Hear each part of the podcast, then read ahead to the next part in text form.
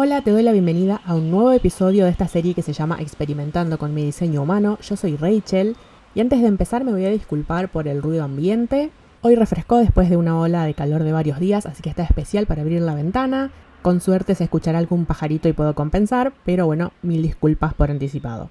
En esta serie empezamos hablando de lo más grande y vamos despacito hacia lo más chico. Lo más grande era el tipo energético, después pasamos por el perfil, agregué un dato extra que es el ambiente, que en mi caso es algo que hizo que cayeran muchas fichas y ahora vamos a los centros. Antes de ir a cómo veo los centros definidos o sin definir, quiero hacer unas aclaraciones que van, que aplican para todos los centros, así no tengo que hacerlas cada vez que hablo de cada uno en particular. Los centros que tenés coloreados son los que se llaman definidos. Son aquellos cuya energía puedes acceder de manera constante, porque la tenés siempre disponible, entre comillas, es tu energía. En cambio, los que tenés en blanco son centros sin definir o abiertos y que solo vas a poder conectar con esa energía en determinadas situaciones. Entonces es como que es, entre comillas, energía prestada. ¿Cuáles son esas situaciones? Cuando estás en presencia de una persona que tiene ese mismo centro definido. Otra opción es cuando estás en presencia de una persona que tiene la puerta colgante de enfrente a la que vos tenés en ese centro sin definir. Por ejemplo, vamos al centro corona que tiene poquitas puertas, entonces es fácil de ver. Por ejemplo, en el centro corona yo solamente tengo definida la puerta 61, que es el numerito del medio. Si me cruzo con alguien que tiene la puerta de enfrente, que es la 24 definida, entre los dos generamos que tanto nuestro centro corona, que es el de arriba de todo, como el ashna, que es el segundo, se definan mientras estemos en la presencia el uno del otro. Cuando nos alejamos, dejan de estar definidos y en mi caso el centro corona vuelve a estar sin definir. Espero haberme explicado porque bueno, como acá no te puedo compartir imágenes, me tengo que defender con explicaciones verbales. Y la otra situación es cuando hay algún planeta transitando que está activando ese centro o que está activando la puerta colgante de enfrente a la que vos tenés activada. O sea, volviendo al ejemplo de recién, si hay un planeta pasando por la puerta 24, como yo tengo la 61 enfrente, se me van a definir por tránsito el centro corona y el centro ashna. Ahora, si no estás familiarizado con los nombres de los centros, puedes ir a la versión artículo de blog que te voy a dejar acá en, la descripción, te voy a dejar el link para que puedas ir y ahí tenés los nombres, tenés un dibujo con todos los centros y los nombres de cada uno. Otra cosa es que los centros sin definir, o sea, los que están en blanco, amplifican la energía de las personas que tienen ese mismo centro definido. Por dar un ejemplo, yo tengo el plexo solar sin definir, entonces si estoy en presencia de una persona que lo tiene definido, por ejemplo, en diseño humano se dice que a lo mejor esa persona se molestó por algo, pero no tanto. Y yo, como lo tengo sin definir, amplifico eso. Entonces, a lo mejor yo estoy súper enojada, pero en realidad no entiendo por qué, porque no es una emoción mía, sino que estoy amplificando la emoción de la otra persona. En mi observación, yo siento que no amplificamos en nosotros mismos esa energía, sino en la, en la persona que tiene el, centro definido. A ver si me explico. Por ejemplo, si estoy con alguien que tiene garganta definida, en lugar de ponerme yo, que la tengo sin definir, a hablar como loro, es como que esa persona en mi presencia se pone a hablar de todo, se suelta, mientras que yo en realidad no siento ninguna diferencia en presencia de esa persona. Después, en todo lo que vos tengas sin definir, es como que vas a ir observando cómo vivencia cada persona que vos te cruces ese centro, esa puerta, etc. Y vas a ir aprendiendo sobre ese tema. Por ejemplo, siguiendo con el ejemplo de la garganta sin definir, vas a ir observando cómo se comunican cada una de las personas que te vas cruzando y vas a ir aprendiendo todas las diferentes maneras de comunicarse que hay. Mientras que alguien que tiene garganta definida se va a expresar generalmente de la misma manera, va a usar siempre las mismas palabras, siempre las mismas expresiones, siempre se va a, digamos, va a modular su conversación siempre de la misma manera. Como vamos a empezar las descripciones de los centros de arriba para abajo, es decir, vamos a empezar en el corone, vamos a terminar en el raíz, quiero hacer una aclaración sobre corona y ashna, que vendrían a ser el equivalente a lo que llamamos la mente. Y en diseño humano, la mente ni decide ni se encarga de buscar respuesta a nuestras preguntas. Entonces eso hace que le saquemos un montón de presión esta cosa que tenemos los seres humanos de encontrarle la vuelta a todo y una explicación racional a cada situación de la vida. Para decidir en diseño humano hay algo que se llama estrategia y autoridad, donde autoridad es el centro del bodygraph al que le vamos a dar bolilla a la hora de tomar una decisión y estrategia es cómo vamos a saber si esa decisión es correcta para nosotros o no. Bien, vamos a los centros y con cada uno te voy a ir contando si lo tengo definido o sin definir para que vos puedas comparar mis observaciones con tus centros. Centro Corona, este tiene que ver con la inspiración y las ideas, en mi caso yo lo tengo sin definir. Si vos lo tenés definido, es como que podés estar casi seguro de que las ideas que tenés son tuyas. En cambio, los que lo tenemos sin definir, como tenemos acceso solamente en determinados momentos a esa energía, por ahí seguro que te pasó esto de que tenías una idea o estabas pensando en algo y te pones a charlar con alguien y sale el tema o abrís Instagram y ves que alguien está hablando de eso. Entonces se supone que esa idea entre comillas no era tuya, sino que es como que sintonizaste la idea que andaba dando vueltas por el aire. Entonces, bueno, para saber si esa idea es tuya o no, tenés que conectar con tu autoridad y tu estrategia. Entonces, ¿qué hago yo, por ejemplo, como generadora? Si tengo una idea que mi sacro se entusiasma con esa idea, tengo que esperar a que el entorno me dé más información de que sí, de que esa idea es para mí, porque si no le voy a estar dando un montón de energía a algo que a lo mejor no me correspondía crear. Entonces yo lo que hago es dejar pasar un tiempo y veo si esa idea sigue insistiendo en darme vuelta a la cabeza, entonces ahí recién la tengo en consideración. Por ahí otra cosa que noté es que a veces, no sé, alguien me da una idea y en el momento en que estoy con esa persona me parece muy buena, pero con el pasar de las horas o los días, que es como que la energía de esa persona va saliendo de mi sistema, ahí me empiezo a dar cuenta que en realidad ya no me gusta tanto esa idea. A mí me encantan las dinámicas de grupo y eso de ponerse, poner varios cerebros a pensar juntos. Así que hace un tiempo andaba con ganas de escribir un artículo que se iba a llamar algo así como La idea es tuya o mía, porque muchas veces me ha pasado esto, por ejemplo, cuando me sumaba a los círculos TED que moderaba Lucas Ceres, Ahí veíamos una charla TED y después opinábamos sobre lo que habíamos visto.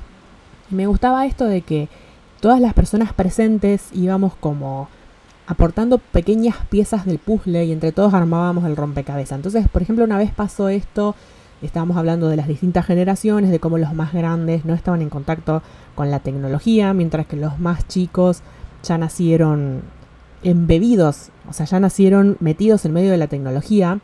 Entonces ahí me di cuenta que los millennials somos la última generación que tuvo una infancia analógica, pero después en nuestra adolescencia y juventud nos llegó el internet, las redes sociales. Entonces somos, ahí dije en, el, en este grupo, dije que somos la generación que conecta, porque somos un puente entre lo analógico y lo tecnológico, porque vivimos ambas realidades.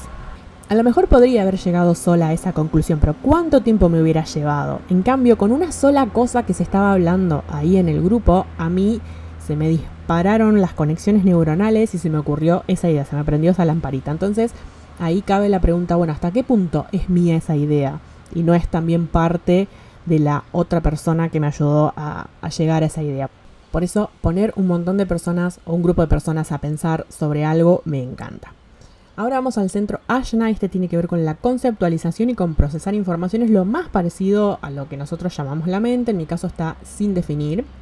Con este centro definido es como que ves varias opciones, varias perspectivas y te quedas con una y después es como que te cuesta cambiarla. En cambio, si tenés el Ashna sin definir, le podés ver varias facetas a las situaciones, que en parte está bueno, porque es como que sos de mente abierta, pero en parte no, porque tu cabeza no deja de verle 800 facetas a todo. Podés sostener ideas aparentemente contradictorias sin que tu cabeza explote. Y si alguien te presenta nueva evidencia sobre un tema, puedes cambiar de idea con facilidad. Por ejemplo, a veces me pasa que estoy pensando algo, se lo cuento a alguien y digo, ay, sí, tiene razón. Y voy y se lo cuento a otra persona y me, da otro punto de vista y digo, ay, sí, tiene razón. Y es como que ah, eh, cualquier persona que me viene con algo veo que, tiene, que hace sentido lo, lo que dice. Pero bueno, después es como que junto toda esa evidencia, la filtro y la añado a lo que yo ya creía. Por eso, si me hacen preguntas abiertas, es como que mi cabeza se engancha y no para de pensar. Otra cosa que me pasa es que por ahí mirando, no sé, series, películas, leyendo libros, lo que sea, es como que después me quedo filosofando.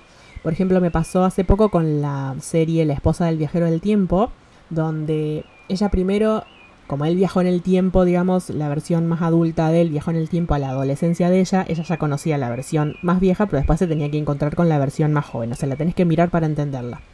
La cosa es que cuando ella estaba saliendo con el más joven, ella tenía como su ideal al Henry más viejo, que era como más centrado, más maduro. Detestaba que el Henry más joven era como más aventurero, más sin cabeza. Y después cuando al final ese Henry más joven llega a la edad adulta, con, con la que yo lo había conocido, ahí se da cuenta que de adulto era un viejo aburrido y que le gustaba la versión más, más libre y más inocente del Henry joven. Entonces ahí me puse a pensar, bueno, a ver, ¿por qué no valoramos a las personas así como son? ¿O por qué no le decimos, no nos ponemos a dialogar? Y decir, che, mira, esto es lo que estoy necesitando o lo que me gustaría o sea, es como que tenemos expectativas en la otra persona en lugar de sentarnos a charlar, a ver qué es lo que necesitamos, qué es lo que realmente la otra persona puede darnos y qué no. Entonces, bueno, mi cabeza se disparó a pensar en todo eso. Ahora vamos a la garganta. Este también lo tengo sin definir y se trata sobre la comunicación y la manifestación, porque las palabras crean realidad. Si lo tenés definido es como que hablas más o menos siempre de la misma manera, o sea, siempre determinadas terminologías, determinadas palabras. Es como que puedo reconocer tu estilo si lo veo o si lo escucho por ahí, sé que sos vos. En cambio, si estás sin definir, esa expresión tuya va a ir variando. Incluso puedes imitar las voces de otras personas o tenés facilidad para aprender idiomas. Por ejemplo, en un libro leí que, me parece que es el de Karen Curry Parker, que dice que no hay consistencia en tu expresión, dos personas pueden hacerte la misma pregunta y obtener dos respuestas diferentes. Además, como no tenés acceso constante a esta energía, porque lo tenés sin definir, tenés que hablar, digamos, respondiendo al entorno. No sé, por ejemplo, que alguien te haga una pregunta. Porque si no, digamos, si estás iniciando para hablar, que es algo, o sea, terminología del diseño humano, si estás hablando sin, digamos, un, una invitación, entre comillas, previa, puede que estés usando energía que no tenés para comunicar y puede que en ese momento, como estás usando energía que no tenés, la otra persona no te escuche o no se entienda lo que querés decir, no quede claro. Las personas que tienen este centro sin definir necesitan sentirse reconocidos. Eso es algo muy importante, o sea, no te sientas mal si sentís esa necesidad de que los otros te escuchen y ser visto, porque, digamos, si tenés ese centro sin definir es algo natural, mientras que quienes lo tienen definido es como que no sienten esa necesidad. Y acá empiezan las cosas con las que ya no coincido. Por ejemplo, suelen decir que quienes lo tenemos sin definir, amplificamos la energía de los que lo tienen definido, entonces puede que nos pongamos verborres y que empecemos a hablar de más. Mi observación dice que la cosa va por otro lado. Y sepan disculpar los que lo tienen definido por lo que voy a decir, pero a veces me da la sensación de que se creen que tienen un tobogán entre el cerebro y la lengua. O sea, se les cruza una idea por la cabeza y la vomitan. Es algo como que no tienen un filtro entre el cerebro y la lengua para preguntarse cosas como, che, realmente esto que voy a decir es importante, le aporta algo a la otra persona. Si lo digo o no lo digo, ¿hay alguna diferencia? ¿Tengo que decirlo sí o sí ahora o se lo puedo decir en otro momento? Muchas de las puertas que están en el centro laringeo son puertas que están en Géminis. Entonces tengo el mismo problema con esta gente que tengo con los geminianos. Hablan mucho, bla, bla, bla, bla, y no dicen nada. Es como que, a ver, lo que dicen se podría resumir en una oración, se podría no decir directamente. Es como que, o sea, yo que soy muy fan de las conversaciones profundas, es como que tengo un tema con esto. Ya, ya te habrás dado cuenta si seguís mi podcast hace rato porque de eso me quejo siempre. Sorry. Not sorry en realidad. Por ejemplo, yo como lo tengo sin definir, tengo como una sensación, o sea, yo siento como que aquel centro que vos tenés definido es como que tenés un motorcito ahí. Entonces yo siento que como lo tengo sin definir no tengo el motorcito de hablar activado. Es como que incluso hay veces que no tengo fuerza, no tengo energía para hablar. Es más, hay días que directamente no tengo energía para hablar y suele coincidir. A veces no tengo energía para hablar, pero puedo escuchar a otra persona que me hable más y yo no digo nada. Pero otras veces, incluso en esos días, no tengo ganas, no tengo energía para escuchar a nadie, no tengo energía para procesar lo que otra persona está diciendo. La verdad no sé si los oídos están conectados con el centro laringio, porque por ejemplo me acuerdo que la puerta 22 está en el plexo solar y tiene que ver con el oído izquierdo. Pero es como que yo siento que van de la mano, escuchar y hablar. Entonces, yo muchas veces necesito silencio, porque a menos que la conversación sea profunda, me agota. Y además yo, o sea, al hablar necesito conectar con la otra persona. Si charlé, no sé, cuatro o cinco veces con vos y no salimos del clima y de absolutamente nada, voy a empezar a esquivar tu compañía porque me quitas energía. Honestamente siento que como sociedad se nos tiene que enseñar a comunicar, porque no sabemos comunicarnos con otra persona. Otra cosa que dice el libro de Karen Curry Parker es que si permanecemos en silencio, quienes tenemos la garganta sin definir, tu aura habla por vos y la gente no va a poder contenerse de ganas de hablar con vos. Lo que en parte me molesta muchísimo porque, a ver, por lo que acabo de decir, a veces no tengo ganas de escucharte, déjame en paz. Así que mi experiencia con este centro sin definir, encontrar mi voz y mi autoexpresión me llevó muchísimo tiempo. Igual dejo acá una pregunta que en realidad te la iba a comentar con el, centro G, que es el, rombo amarillo que está en el medio, pero Supongo que también es porque yo tengo línea 6 en mi perfil y es como que siento que todos mis centros, los definidos y los sin definir, es como que maduraron y recién los pude aprovechar alrededor de mi retorno de Saturno. Entonces como que hasta, hasta ese momento a mí me costaba muchísimo expresarme, es como que incluso hablar con claridad, o sea, yo tenía muy claro en mi mente lo que quería decir, pero después expresarlo en palabras para mí era un suplicio, no expresaba mis ideas, mis puntos de vista, entonces alrededor de mi retorno de Saturno fue que empecé a hacer autorretratos, que de entrada parece que no es comunicar, pero bueno, yo transmitía mis emociones a través de esas imágenes, y en parte es storytelling, que es una de las puertas de la garganta. Y después con el tiempo me animé a mostrarlos y yo siento que haber hecho autorretratos fue lo que empezó a, a destrabar mi autoexpresión. Entonces después es como que fui despacito expresándome verbalmente con más claridad y a expresar mi voz, cosa que por muchos años no hice y hoy tengo un podcast, tengo una newsletter, tengo un blog, así que para mí fue todo un camino encontrar mi voz. Más de una vez me fue más fácil decir las cosas con una canción, con un meme o encontrar una frase que dijo otra persona y decir, ay, sí, le pone palabras exactas a lo que yo quería decir y no me salía. O para ahí, no sé, el diálogo de una serie. Me era más fácil decirlo con palabras ajenas que con propias. Otra cosa que estuve notando en el último tiempo es que muchas veces en una conversación me doy cuenta que me quedo con cosas sin decir. Ya sea porque alguien me interrumpió, porque había alguien, o sea, ¿viste cuando vos vas a tomar aire y que la otra persona te ve que vas a tomar aire para empezar a hablar, pero no dice, uy, che, disculpa, te interrumpí, y sigue de largo, y se habla todo, y vos te quedaste ahí con el aire que juntaste, o sea, con los pulmones inflados y no, no largas las palabras que querías decir, muchas veces me pasa eso. Entonces me da bronca quedarme con cosas atoradas y me da bronca que prefiramos que se nos escuche, pero no como ese dicho que dice que escuchamos para responder y no para realmente comunicarnos con la otra persona y realmente escucharla a la otra persona. Es como que estamos viendo a ver cuándo podemos meter bocado nosotros.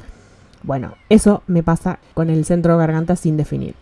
Otra cosa que, que noto yo veo gente que no sé cómo hace, pero prenden la cámara o prenden el micrófono y se ponen a hablar y no necesitan editarlo y no se pierden y no se traban. Yo no sé cómo hacen porque yo cada frase que empiezo de acá del podcast probablemente la tenga que grabar tres veces y después editarla porque o me trabo o me pierdo o se me pone la mente en blanco o me voy por las ramas y me olvidé que estaba diciendo. No puedo tener una conversación que mantenga el hilo si estoy hablando sola. Distinto es si estoy hablando con otra persona. Y acá viene el tema de a lo mejor estar con una persona que tiene o ese centro definido, que tiene alguna puerta que hace que mi centro garganta se defina. Entonces, cuando estoy con otra persona, ahí es como que me enciendo y me es mucho más fácil expresarme que cuando estoy sola. Así que eso es algo que con garganta sin definir puede que te pase. Ahora vamos al centro G o el centro de la identidad. Tiene que ver con la dirección de vida, con la autoaceptación, con lo que traemos a nuestra vida y como su nombre indica, la identidad en mi caso está definido. Acá es el primer centro que vamos a hablar que tengo definido. En tu caso, si lo tenés sin definir, parecería que tu sentido de la identidad es variable. O sea, vos estás con una persona y es como que te camaleonizas y aceptas características de esa persona, estás con otra y se te pegan características o actitudes de esa otra persona. Eso no quiere decir que vos sos inconstante o que sos una persona falsa, vos funcionás así. Es como que vas probando distintos personajes hasta que uno te gusta y se, se queda más tiempo. Pero es como que vas... Es como que sos parte de, una, de un elenco de teatro y vas probando distintos personajes, distintos trajes. También supuestamente vas cambiando de, no sé, de estilo de corte de pelo o de moda que usas de ropa. Se supone que no tenés una dirección de vida clara. Pero con esto yo no coincido porque, a ver, yo lo tengo definido y yo hasta mis 20, no sé, bueno, no que 20, hasta mis 30 largos estaba más perdida que no sé qué, así que no coincido con eso. Y es esencial para vos, aunque en realidad yo creo que para todas las personas lo tengamos definido o no, pero si lo tenés sin definir es esencial que, por un lado, estés viviendo en un lugar que se sienta bien, en un lugar geográfico que se sienta bien para vos, y que te rodees de personas que también se sienten bien y que vibran en tu misma frecuencia. O sea, entorno tanto del lugar como de personas para vos es súper importante. Pero en realidad yo creo que para todos. Si lo tenés definido, es como que tu sentido de la identidad es como más fijo. A ver, yo por ejemplo tengo el mismo corte de pelo desde los 15 años, aunque creo que va más allá de, no sé, corte de pelo, de gusto en ropa, de gusto en música, etc. Para mí pasa más por esta cuestión de tener convicciones más, más, firmes. Y con convicciones no me refiero a ideologías. No me refiero a esto de, ah, lo que yo creo es así, si vos no crees lo mismo que yo estás equivocado. Sino que me refiero a saber, a tener como una seguridad. ¿Viste cuando vos tenés seguridad y sabés qué es lo que te gusta? Y no es fácil hacerte cambiar de idea porque tenés en claro qué es lo que te gusta. No porque sos cabeza dura, sino porque tenés en claro lo que te gusta. Entonces, como te decía recién, por mucho tiempo yo estuve súper perdida. No sabía quién era, qué me gustaba, qué quería pero con mi retorno de Saturno es como que hubo un clic y ahí, a ver, en realidad antes yo sí sabía que era lo que me gustaba, pero el entorno me decía que eso estaba mal, entonces decía, bueno, no, no, no debe ser así, o por ahí no veía a nadie en mi entorno que le gustara lo mismo que a mí o que pensara como yo, entonces descartaba eso que yo sentía internamente. Pero después de mi retorno de Saturno es como que dije, bueno, basta, no comprometo más lo que necesito. Por dar un ejemplo así como muy, muy simple, por ahí me pasa de ver el tráiler de una serie y ah, no, no me va a gustar. O sea, mi intuición me dice que no me va a gustar. Pero por ahí alguien dice, no, dale, la que está buena, qué sé yo. Bueno, ¿qué pasa? Que voy, la miro y resulta que no me gustaba, como yo ya sabía cuando vi el tráiler. Lo mismo por ahí con comida. Si me si probate algo, no sé, que no me va a gustar. Salvo una vez, me invitaron a comer rabas y las probé y me gustaron, siendo que yo al pescado no le puedo sentir el olor. Tiene un olor a podrido al pescado. Yo no sé cómo la gente puede comer eso. Una cosa que se dice en diseño humano y que yo no coincido es que los centros sin definir son los que son más sensibles al condicionamiento. Yo siento que cualquiera puede serlo, porque a ver, yo tengo el centro G definido y por mucho tiempo me sentí súper perdida. Entonces, como te decía hace un rato, puede que sea porque tengo perfil con línea 6, entonces como que recién estos centros maduraron alrededor de mis 30 años, Puede ser que me crié con dos personas que tienen este centro sin definir, entonces me transmitieron, por así decir, su condicionamiento, aunque bueno, no es tan fácil. Digamos, a lo mejor yo heredé la falta de dirección de ellos y yo teniendo mucha seguridad en la mía, es como que me encontraba con personas súper inseguras de la suya y me contagiaban eso. Ahora, lo que sí, tengo como ciertas metas, es decir, si yo pienso mi yo de 15 años, mi yo de 20 y mi yo ahora de 36, tengo ciertas metas que han sido siempre las mismas, solo que a lo mejor se han ido modificando el cómo, pero es como que mis metas se mantienen, o sea, las cosas que yo quiero lograr en mi vida más o menos han sido siempre las mismas. Y otra cosa que me di cuenta con respecto a esto de tener la dirección en claro de vida, me di cuenta que cada vez que yo entre comillas parece que encontré el camino, que parece que me asenté en la vida, al universo se le da por tirarme una crisis en el medio. Esto puede ser por varias razones, puede ser porque tengo la puerta 47, que es sobre transformación, puede ser porque en mi carta natal de astrología tengo mucho Plutón y mucho Urano, o sea, básicamente cambio y transformación. Pero por ejemplo, cuando a mí no me gustaba mi primer trabajo, bueno, renuncié y al tiempo me doy cuenta que en realidad no era que no me gustaba mi trabajo, sino que no me gustaba la carrera que estaba estudiando, pero no sabía qué sí me gustaba. Después, cuando descubro que, que en realidad lo que me gustaba era la fotografía, como estaba sin trabajo, no tenía plata para empezar, no sé, para ponerme un estudio, para empezar a dedicarme a eso. Ahora que quiero dedicarme, no sé, a esto de, de astrología y de introspección, porque, entre comillas, tengo la seguridad de que tengo, bueno, mi trabajo que me paga algunas cosas. Bueno, resulta que ahora tampoco me gusta mi trabajo, entonces es como que estoy ahí en el, bueno, tengo que generar algo o bien monetizar este espacio, pero que eso siempre lleva tiempo, entonces estoy ahí con esa presión de tengo que monetizarlo ya, pero lleva tiempo, o buscarme otro trabajo que me guste. Entonces es como que siempre que parece que me estoy acomodando y que puedo respirar, a la vida se le ocurre tirarme ahí un cambio, pedirme que me transforme otra vez. Y por último, creo que este centro, el hecho de tenerlo definido y además tener la única puerta que tengo definida ahí es la puerta 10, que tiene que ver con el amor propio, creo que a este centro sí le debo el hecho de que, a ver, yo me crié en un entorno que cada vez que, no sé, me decían que no a todo, cada vez que yo planteaba cómo veía el mundo, me decían que yo estaba equivocada. Nunca tuve a alguien que se ponga de mi lado, como que me defienda. Siempre, digamos, tuve como a la gente. Es más, el otro día que estaba haciendo el episodio sobre el perfil 4-6, ahí me di cuenta que hasta mi retorno de Saturno a la gente le resultaba súper fácil echarme la culpa de todo a mí. Entonces como que si fuese por condicionamiento, o sea, tendría, después de toda una vida de tener todo eso en contra, yo tendría que desconfiar de lo que yo siento, desconfiar de mi intuición. Y sin embargo, desde mi retorno de Saturno estoy como muy segura de lo que yo siento y escucho lo que yo siento y no negocio lo que necesito y lo que me gusta. Y creo que se lo debo a este centro. Entonces, en ese sentido, creo que se refiere a esto de tener una... Es como que tengo esa seguridad de sé lo que me gusta, sé lo que quiero. No tengo el camino de mi vida claro, pero sí tengo como esa sensación interna, como que tengo un GPS interno activo. Eso es lo que yo siento. No sé si me estoy explicando. Vamos al centro del ego, que también se llama de la voluntad o centro del corazón. Como su nombre indica, se trata de la fuerza de la voluntad, se trata de la integridad y además de la capacidad de generar recursos. En mi caso está sin definir. Acá quiero aclarar algo. Solamente el 20-30% de la población mundial tiene este centro definido. ¿Y por qué lo aclaro? Porque muchos de los consejos de emprendimiento o de coaching están hechos a medida de quienes lo tienen definido. Y el otro 70% nos quemamos tratando de seguir esas reglas. Se me viene a la mente, no sé si conoces Tony Robbins, a mí me cae tan mal ese tipo. Por ejemplo, él en sus encuentros de coaching te dice algo, ¿no? O sea, vamos a poder lograr lo que queremos. Y después te dice, sí o sí. O sea, en lugar de preguntarte sí o no. Loco, dame la opción de responderte que no. ¿Por qué te voy a tener que responder las dos veces que sí? Entonces como que medio que te obliga, que te presiona seguramente él tiene el ego definido. Pero bueno, cuestión, si tenés este centro definido es como que tenés fuerza de voluntad. O sea, vos podés tirar de la soga para que ciertas cosas pasen.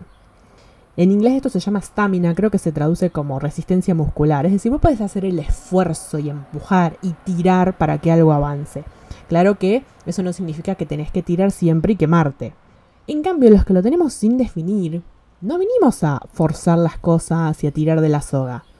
Vinimos a hacer las cosas de manera muy relajada, sin forzar, a nuestro ritmo, descansando mucho.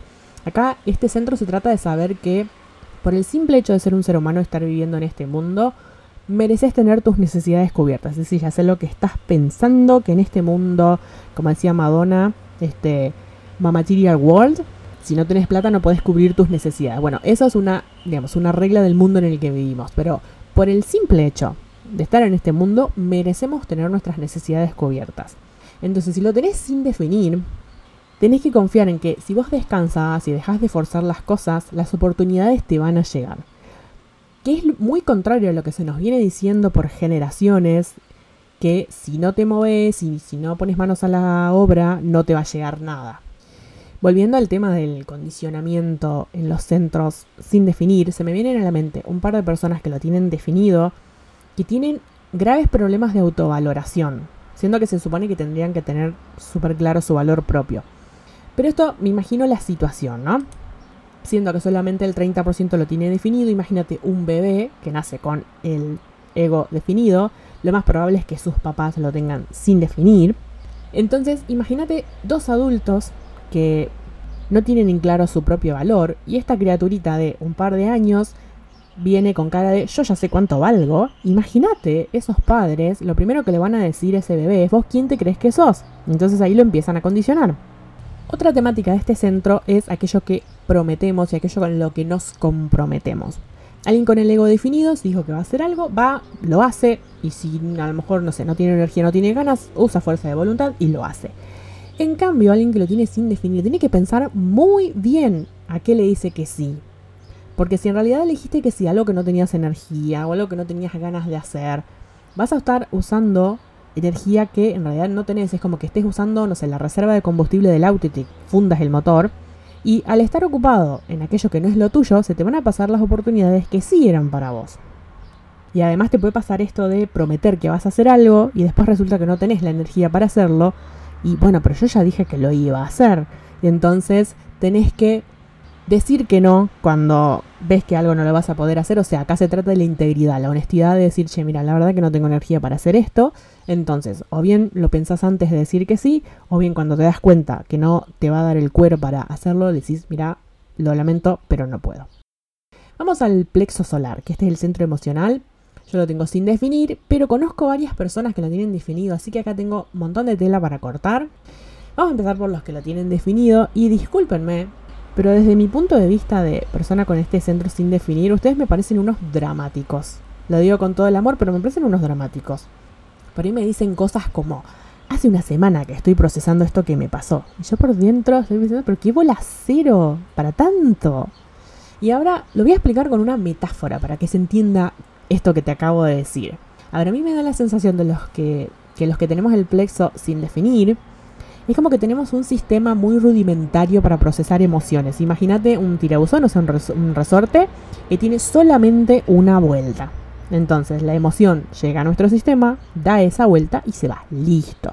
Mientras que quienes lo tienen definido, ese tirabuzón, o sea, ese resorte tiene un montón de vueltas. Entonces les llega la emoción, parece como que la diseccionan pedacito a pedacito como si tuviesen adentro de ellos un laboratorio y recién ahí sale del cuerpo. Por eso les lleva una semana a procesar lo que les pasó. Yo en mi caso, cuando tengo una emoción dando vueltas, o bien me voy a dormir, el otro día me levanto fresquita como una lechuga, o no sé, me pongo a llorar o me enojo, lo que sea, expreso la emoción, escribo sobre esa emoción, me descargo, la siento, la dejo expresarse y listo, ya se me pasó. No hay una forma mejor que la otra. A ver, cada uno vino con el sistema emocional que le tocó. Ahora, lo que sí, un pedido para los que tienen el plexo definido, en realidad para todos, pero específicamente para quienes tienen el plexo definido, por favor trabajen sus emociones, please. Porque estar cerca de una persona emocional, cuando uno tiene el plexo sin definir, que no se hace cargo de sus emociones, nos hace, incluso a mí, por ejemplo, me hace doler el cuerpo, me hace doler los músculos. Me siento súper mal al lado de una persona que proyecta sus emociones y que genera conflictos simplemente porque no se hace cargo de sus emociones. Así que procesenlas, dejen de proyectarlas, porque sí, justamente ustedes tienen el laboratorio para hacerlo, nosotros no. Entonces ese trabajo que ustedes no hacen, lo tenemos que hacer los emocionales, porque como nos sentimos requete mal, tenemos que hacer el trabajo, no nos queda otra.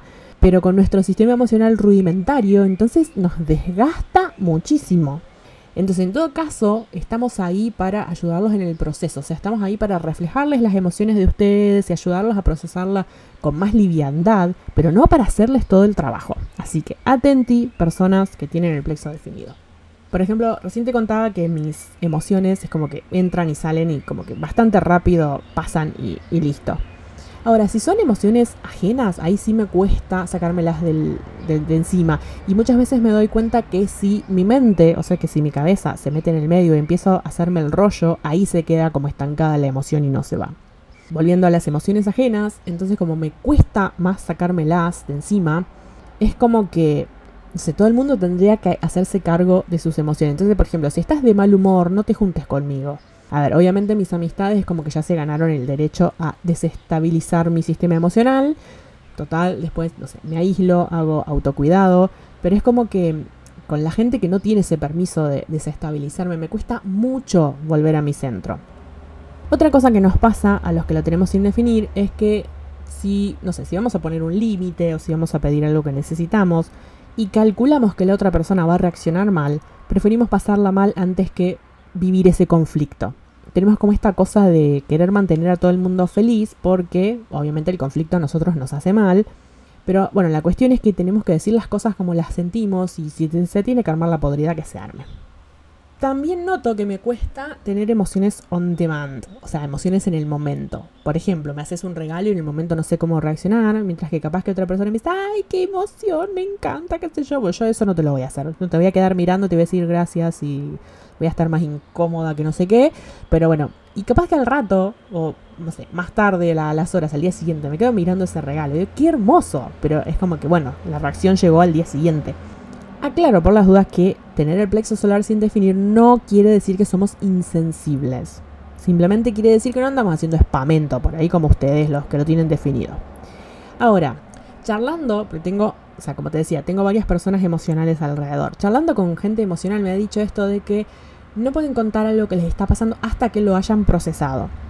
Y eso me llamó la atención porque una amiga una vez me dijo, ay, qué bueno que vos podés contar las cosas mientras las estás viviendo, yo hasta que no las proceso no las puedo contar. Y hace un tiempo escuché en un podcast a una chica que lo tiene como yo, tiene plexo y garganta sin definir, y ella decía que en estos casos, los que tenemos plexo y garganta sin definir, necesitamos contar lo que nos está pasando más o menos en el mismo momento que lo estamos viviendo para poder hacer sentido de eso que nos pasa. Y si tenés la puerta 56, esto también te pasa.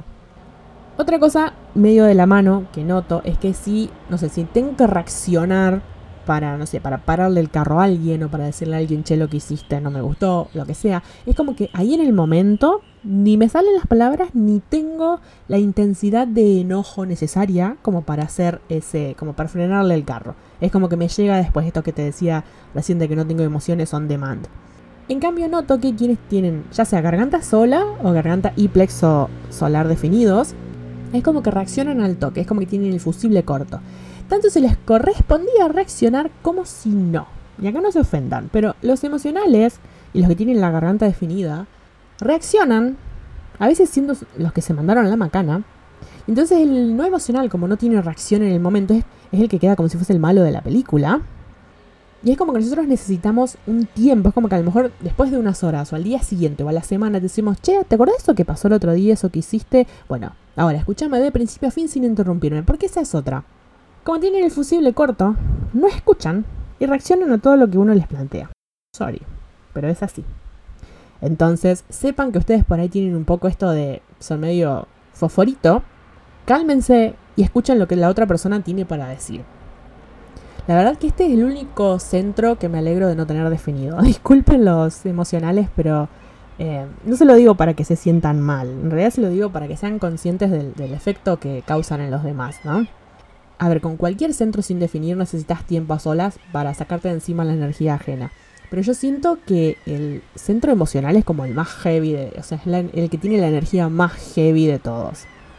También, o sea, no te ofendas si vos tenés el centro definido y los que lo tenemos sin definir necesitamos tomarnos un tiempo lejos de tu compañía. No es porque no te queremos o porque sos un plomo, sino porque necesitamos sacarnos de encima tu intensidad emocional. Es como que nos quemas el fusible si nos quedamos mucho tiempo cerca tuyo. Obviamente el condicionamiento en este centro se trata de que seguramente a los que lo tienen definido les han dicho sos demasiado emocional.